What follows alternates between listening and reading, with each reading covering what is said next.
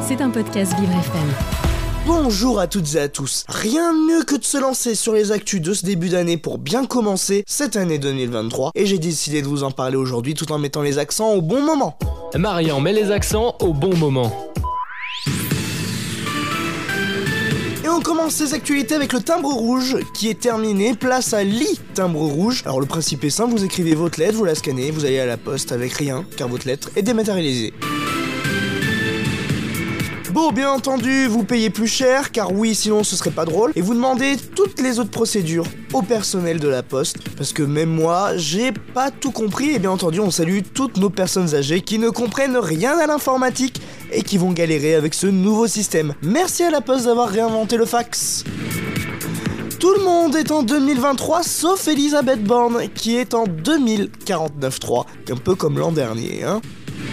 Le classement des personnalités préférées des Français a été publié. En première position, Jean-Jacques Goldman. Deuxième, Thomas Pesquet. En troisième, Omar Sy. Alors, entre un Français qui vit à Londres, l'autre dans l'espace et le dernier à Los Angeles, comme quoi on aime bien les Français qui vivent à l'étranger, mais on n'aime pas les étrangers qui vivent en France. Dingue ce pays quand même, hein.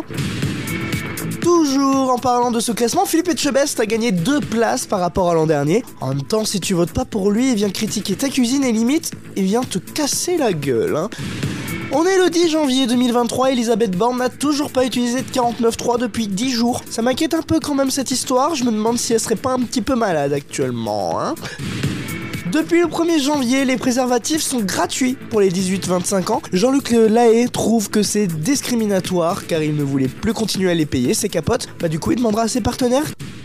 Emmanuel Macron a déclaré qu'il en avait marre des numéros verts et qu'il en avait beaucoup trop pour rien. Alors si vous aussi vous en avez marre des numéros verts, bah appelez le numéro vert en question. Hein.